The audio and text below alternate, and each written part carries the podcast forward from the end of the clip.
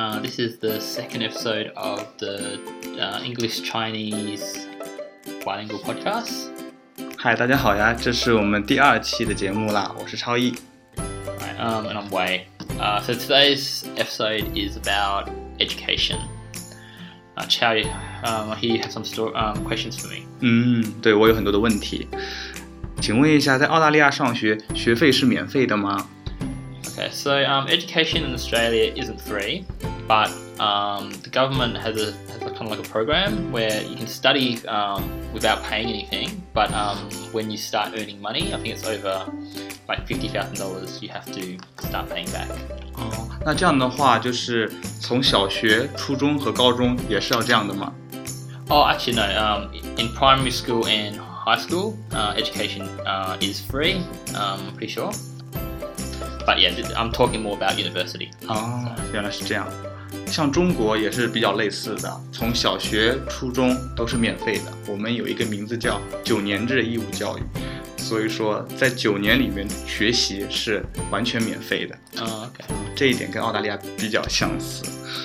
那么我就想问，澳大利亚像我们这样九年制的义务教育的时间长吗？ Yeah, I guess so. I think um, there's probably a lot more pressure um, in, Chi- in China. Would you would you say? 嗯，觉得在中国会有压力。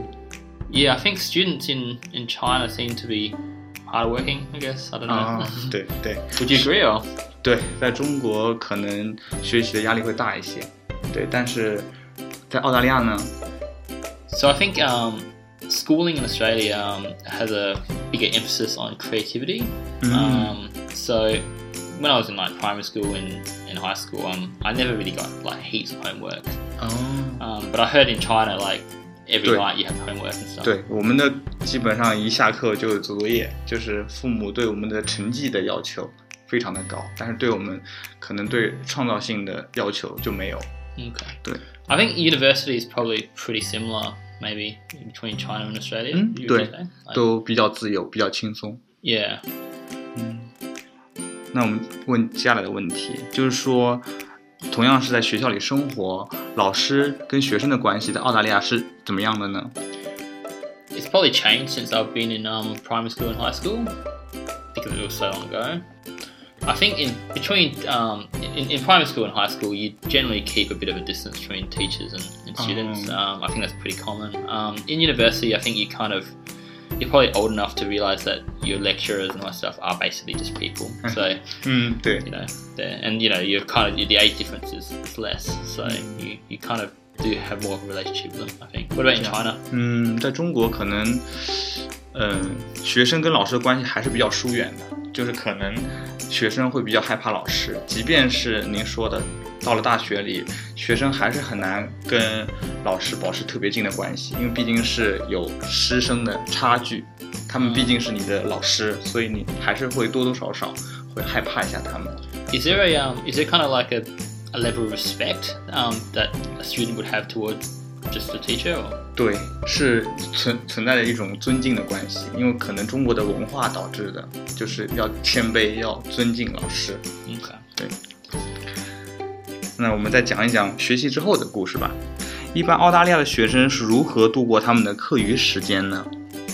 Well, I know when I was at university, Mhm. um, I s- I probably spent a lot of time in the in, in the pub as well. In pub. Um, but I think that's just the drinking culture in Australia. Mm. Um, what about what about China? What do they generally do? 我们很少，就是平时读书的时候我们没有课余生活的，但是进了大学，可能大家一起出去吃饭，或者一起出去玩、唱卡拉 OK，或者一起去看电影、玩一下游戏会比较多。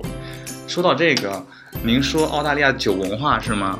我上次看过一篇报道， 说的是澳大利亚一年可能人均要喝掉两百多瓶酒，这样你觉得这是真的吗？Uh, yeah, I think Australia definitely has a, a really large drinking culture. I think it's just the Western world. I think. Mhm.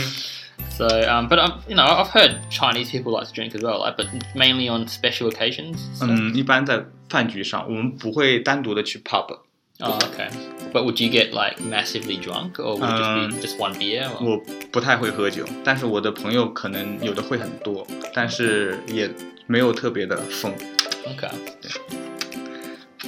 好，我们下一个问题，我特别好奇，澳大利亚人进大学容易吗？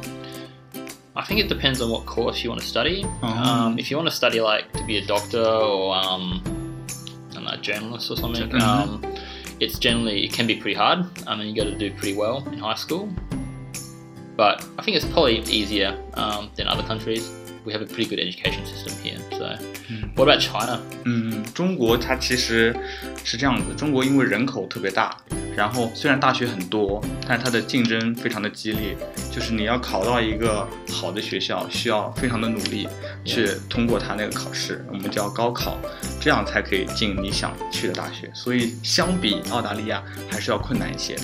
I heard they um there's a there's a big emphasis on um, ranking universities. Is that right? 对中国特别喜欢对所有的大学排名。 Yeah, 'cause I remember when I was in China and I was talking to some of my friends there, and they'd always like tell 'em- tell me like they, they, which university they're from and how where in the top 100 or whatever it is. 对 So, like 对，这种中国就是一种文化。然后就相比时候， 嗯，我想问你一下，就是当您选择大学的时候，您会觉得选排名高、名声好的大学呢，还是会选择专业好的那些大学呢？ I think most universities in Australia um, have a pretty good reputation anyway. Mhm. Um, actually, I'm not sure. Um, Mm. oh, oh yeah, I, yeah, I'm not sure about that. But um, no, I don't think reputation is as, as important in Australia than it is in um, in China. Mhm. Um, I think it, what you actually want to do when you're at university is, is probably much more important. Mm. So 对 yeah, 对，我们刚才讲到那个话题，就关于民生的事情。您之前也讲到过，您说在大学里面学的是理论的知识，而不是实践的东西。您跟我说过，您可能觉得工作上的经验可能是更重要的。 您现在还是这么认为吗？ I think it really depends on what you study. There are some things that you study and you have to have a university qualification. Like you can't be a doctor or a lawyer without a university qualification. But I think a lot of what you learn at university is just theory, and you're probably never going to apply that in the real world anyway. So, like for me, being in IT, I feel like most of what I've learned is on the job. Um, 嗯。 So 对，可以的，不错。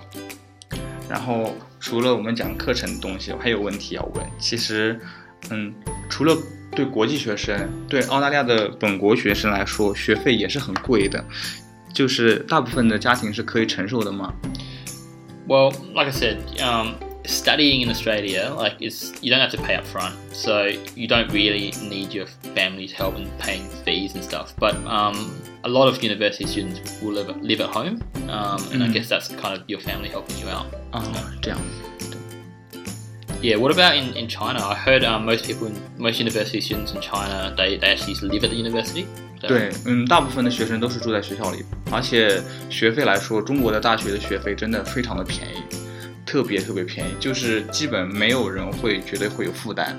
然后我们也比较好，就是申请到奖学金或者是助学金 Did you say university in China is cheap?，cheap very cheap。Oh, okay. Um, but it's hard to get in. 呃，对，很难进。Oh, 对 okay. 对。说到奖学金跟助学金，请问这个在澳大利亚普遍吗？No, I think it's you have to be pretty exceptional to get a to get a scholarship in, in Australia. I mean, I, I didn't know anyone that got a scholarship. Um, Mm. So, what about in China? 嗯，可能还是比较简单的，可能就是有一些学习特别优秀的可以获得，然后一些家庭比较困难的也可以获得。 Oh, 这 okay. 样对。说到我助学金，我想问一下，澳大利亚申请学生贷款很普遍吗？ Um, yeah, I think most students will get the, the loan. Um, basically, I think there, there used to be a policy where you get like 25% off for um, for paying up front, Hmm. um, but now you don't get anything off. So there's really no point in not getting a, a loan because it's interest free essentially. Mm. Well, it's not interest free. It's like based on C- CPI or something. So. 啊，可以。所以除了这个途径之外呢，学生好像在澳大利亚特别喜欢通过做兼职或者是打工来赚钱，是这样吗？ I think most Australian students uh, will probably have a part-time job at university. Um, I think it's good for them to have a part-time job because it gives them the necessary work experience. But a lot of them don't actually live at home, so Mm. um, they probably need that job to survive. survive，嗯 So,，对。那就是现在我知道您有一个女儿， 请问等你女儿长大了之后，您会让她去做这种兼职吗？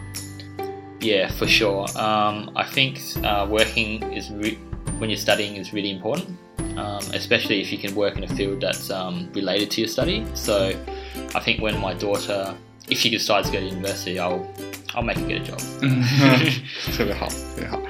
然后接下来就是基于我这个留学生的故事了。嗯，您觉得出国留学有必要吗？ I don't think it's necessary, but I think it's it's a really good experience. Um, although not necessarily for the stuff you learn at the university uh, overseas. It's more just be, being able to see the world. You know? So you know you, you come from China, so you, you Yeah. must have had a pretty good experience living in Australia, right? 对，我是觉得挺有必要的，因为可能中国的学习环境并不是特别的好，然后出国可以看不同的东西， 主要是可以增长一些阅历，可能对未来的工作和生活有帮助。Yeah, 这样，yeah, I agree. Huh. So, 好的，今天的节目就进展到这里，我们下期再见吧，okay, see you later. Bye bye. 拜。